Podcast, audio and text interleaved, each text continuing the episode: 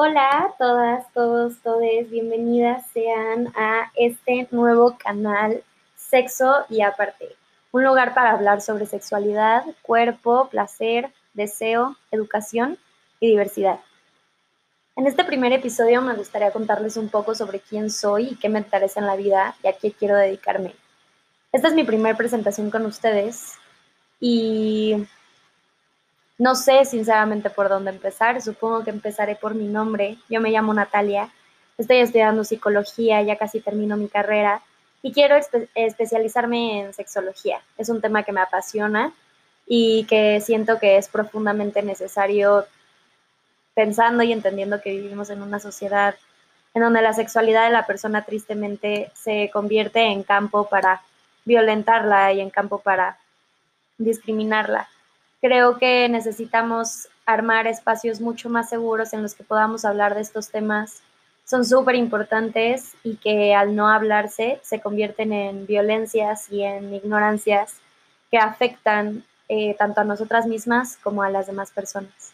Entonces, bienvenidas. Estoy súper emocionada de que esto al fin se está logrando. Eh, me agarró el síndrome del impostor en algún momento y yo me decía, ¿no? Como ¿por qué vas a hacer un podcast? O sea, ¿qué es lo que tú tienes que decirle a la gente sobre lo que es o no la sexualidad, ¿no? Como tú qué sabes. y me di cuenta de que era por un miedo muy grande, que es que no soy especialista en el tema, yo realmente no soy una profesional en sexualidad.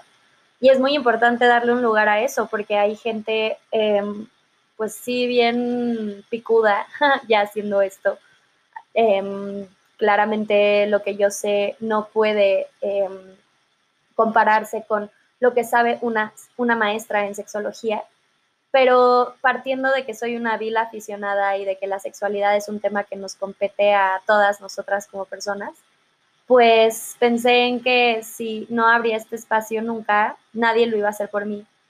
Y es una invitación a mí misma y a todas las demás personas para que se abran y para que empiecen sus proyectos personales, por, por más chiquitos que parezcan, por más repetidos que suenen, aunque ya todo el mundo está hablando del tema que ustedes también quieren hablar, solo háganlo y, y sálganse de, la cajita y diviértanse, pásensela muy bien. Quiero que este sea un espacio divertido, quiero que sea un espacio juguetón, como que no tengo ganas de meterme en grandes definiciones, tengo muchas ganas de que sea un espacio casual, que sea un espacio en el que nos divertamos y simplemente hablemos de, de todos estos temas, ¿no? Eh, ¿Por qué sexualidad? ¿Por qué hablar sobre educación sexual? Pues porque nuestras herramientas afectivas están para el perro, ¿no? Este, yo eso es lo que pienso. Creo que tenemos una manera muy limitada de relacionarnos con las demás personas y creo que tenemos una manera muy limitada de relacionarnos con el cuerpo. Viviendo en una, en una sociedad tan heteronormada como lo es una sociedad heteropatriarcal, las maneras que tenemos de acercarnos al cuerpo de las demás personas y a nuestro propio cuerpo están llenas de limitantes, creencias, em, cargadas de, de, valores que ya no son vigentes, ¿no? O si bien yo no quiero vivir en un mundo en donde la culpa sea una emoción vigente cuando se habla de sexualidad, no quiero que nos acerquemos desde la punitividad y no quiero que nos acerquemos desde la restricción. Me gustaría pensar que vivimos en un mundo en donde nos acercamos a la sexualidad desde la curiosidad, em, desde las ganas de, sentir, de las ganas de explorar, tanto con nuestro cuerpo como con la de las demás personas, y ver cómo es que esa apertura a nuevas maneras de expresarnos y a nuevas maneras de entender a las demás personas se convierten entonces en dispositivos o se, se convierten entonces en campos fértiles para atacar la violencia y para atacar la discriminación. Sí soy fiel creyente de que mientras más nos acercamos a un tema que no nos gusta, más lo entendemos y mientras más lo, lo entendemos, menos nos desagrada. No me refiero a que entonces conociendo algo tiene que gustarte, te puede seguir cagando lo que sea que sea que estás aprendiendo, pero siempre acérquense, siempre hay que acercarnos a, todo y, y, conocer desde dónde viene lo que nos está diciendo las demás personas. Y en sexualidad eso es bien importante. eh, desde dónde viene el deseo de alguien, desde dónde viene el quererse identificar de una manera, es muy importante para entonces no violentarlo y para entonces no oprimirlo. Entonces, pues sí, bienvenidas todas a este espacio. Espero la pasemos muy bien y espero que les guste lo que tengo que decirles. Hoy me gustaría hablarles sobre educación sexual. Para empezar, me gustaría que nos hiciéramos una pregunta. ¿Cómo fue nuestra propia educación sexual? ¿Tuvimos educación sexual en la escuela?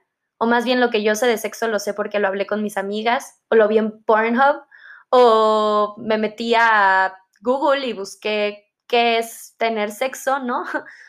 Identifiquen, intentamos identificar cuál fue la primera vez que ustedes vieron lo que era el sexo. Yo me acuerdo que la primera vez que lo vi, había un periódico en la cama de mis papás que decía, los niños creen que el sexo es un juego. Y mi papá me dijo, es que esto es muy peligroso. Y no, no me lo estaba diciendo desde qué peligro el sexo, ¿no? Sino creo que intentó explicarme un poco desde dónde venía eh, este titular, ¿no? Del, del periódico. Pero me acuerdo que el aprendizaje que yo tuve inmediatamente fue, ok, entonces el sexo no es un juego y entonces no puedo divertirme cuando se trata de sexo y entonces no puedo sentir placer y no puedo sentir una cantidad de cosas que tiene que ver con pasarla bien cuando, me, cuando nos referimos al sexo, porque no es un juego, porque es un tema serio. Y si bien sí es un tema muy serio y es un tema al que le tenemos que poner toda la responsabilidad que existe, también es un tema muy divertido y el sexo, el cuerpo, el placer, el erotismo, el cuidado de la otra persona, el autocuidado, son temas hermosos, ¿no? Y en ningún momento debemos de tomarlo con calma, pero sí podemos jugar cuando se trata de sexualidad. Y mm, pensemos entonces en cuál fue nuestra aproximación a la sexualidad, o sea, yo pensando en que esta fue mi primera aproximación, literalmente fue la primera vez que vi o pensé como, ah, el sexo, ¿no? ¿Qué es eso? Lo hacen solo los adultos, eh, ¿por qué no es un juego, no? ¿Por qué los niños no podrían saber sobre sexo?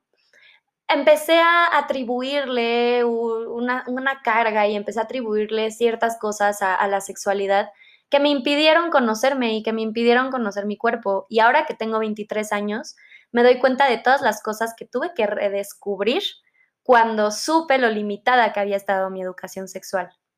Entonces, las invito a que piensen en cómo fue la suya, ¿no? Para darnos una guía, a mí me gusta mucho hablar de los tres tipos de educación sexual que existen. La primera que les voy a mencionar se llama educación sexual restrictiva.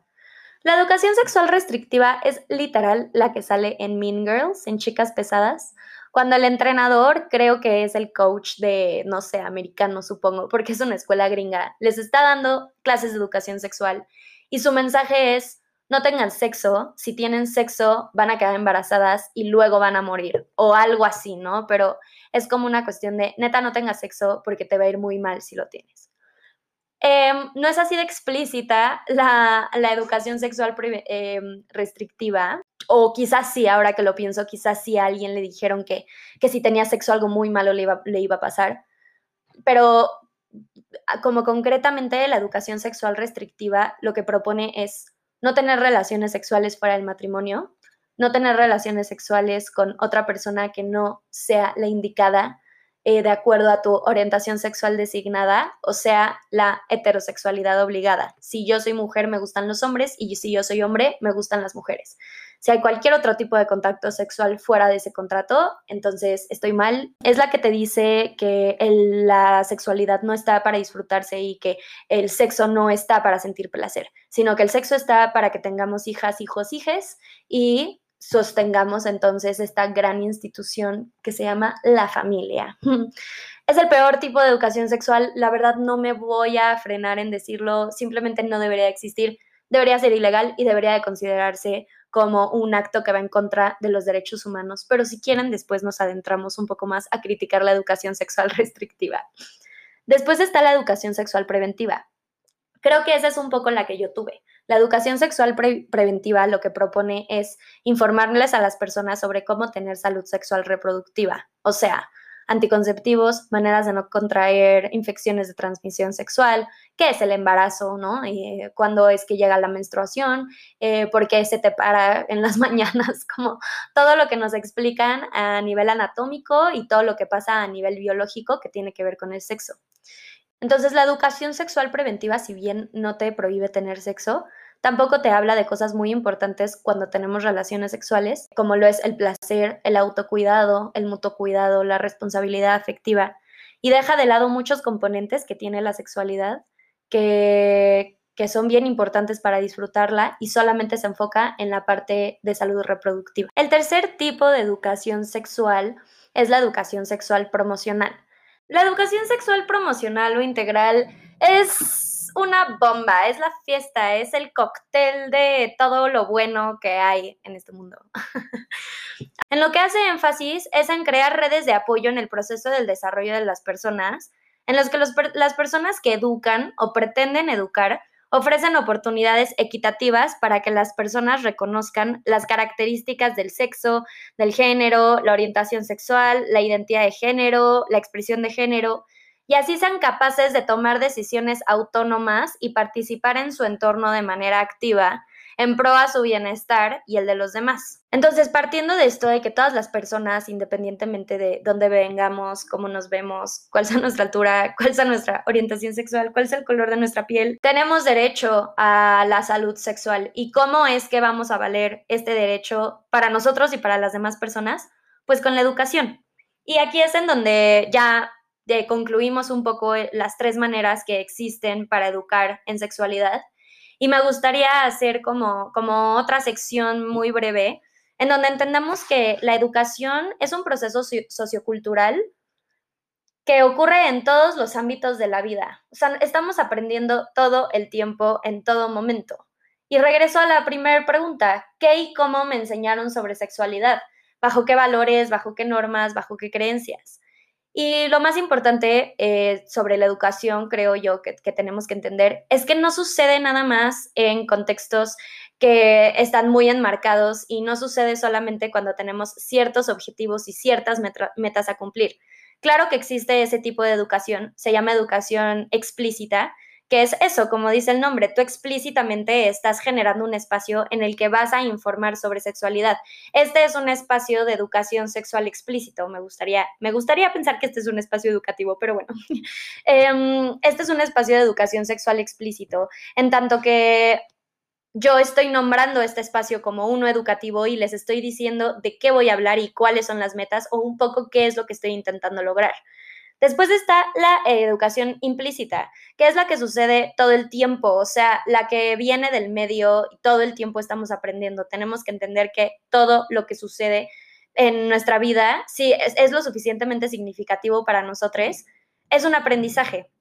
Entonces, teniendo en cuenta que la educación es algo que sucede todo el tiempo, que la educación implícita está en todas partes, pongámonos a pensar en cuál es el medio en el que nosotras nos desarrollamos, para acercarnos a la sexualidad. Yo, Natalia, mujer de 23 años que se desenvuelve en un país como México, un país muy religioso, un país que es profundamente desigual, machista y racista, seguramente em, tuve una aproximación a la sexualidad restringida, no tanto como otras personas, porque también soy una persona muy privilegiada que pudo acceder sobre todo a una educación un poco más libre y soy muy privilegiada en tanto que tengo todas las herramientas para yo también poder educarme en, este tema, pero tomando en cuenta y dejando de lado el privilegio, tomando en cuenta el medio machista en el que yo me desenvolví, mucho de cómo yo aprendí a desenvolverme como mujer y mucho de cómo yo aprendí lo que era ser eh, y estoy haciendo comillas en el aire, una persona sexualmente activa, tiene que ver de nuevo con estos estándares que nos da la heteronormatividad. Todos estos roles que el sistema nos va aventando y nos va diciendo así es como tienes que ser y así es como tienes que expresarte. Subestimarlo mucho que el medio educa es bien peligroso porque nos, nos lleva a normalizar toda una manera de ser que yo la entiendo como, como restrictiva, eh, o sea, como limitada. Entender que la manera en la que nos aproximamos a la sexualidad de las demás personas está influenciada por el medio, nos da el espacio para reaprender sobre ese medio y para entonces cambiarlo y empezar a hacer ciertas modificaciones que nos acerquen a una sexualidad muchísimo más completa, muchísimo más sana, muchísimo más satisfactoria.